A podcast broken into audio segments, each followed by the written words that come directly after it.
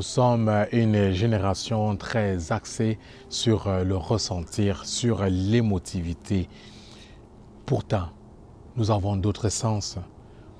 Nous sommes axés sur le ressentiment au risque de négliger les autres sens humains tels que la vue, l'odorat, lui. C'est impressionnant de voir combien et comment dans le langage de nombreux chrétiens et chrétiennes aujourd'hui, le mot ressentir ou sentir est tellement récurrent pour dire ou décrire l'expérience spirituelle chrétienne. Dans l'évangile de ce jour, le Christ attire notre attention sur un sens, la vue. Voyant leur foi, le Christ ne ressent pas la foi de ses interlocuteurs, il la voit. Voilà une grâce à demander.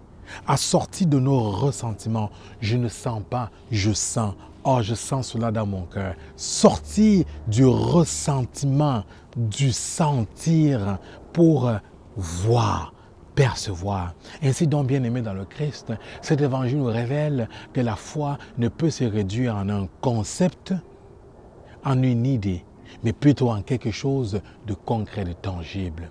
Telle est la grâce à demander. Osons faire ce cap, ce dépassement, faire ce mouvement, sortir de nos sens, de nos émotions pour percevoir, pour voir. Amen.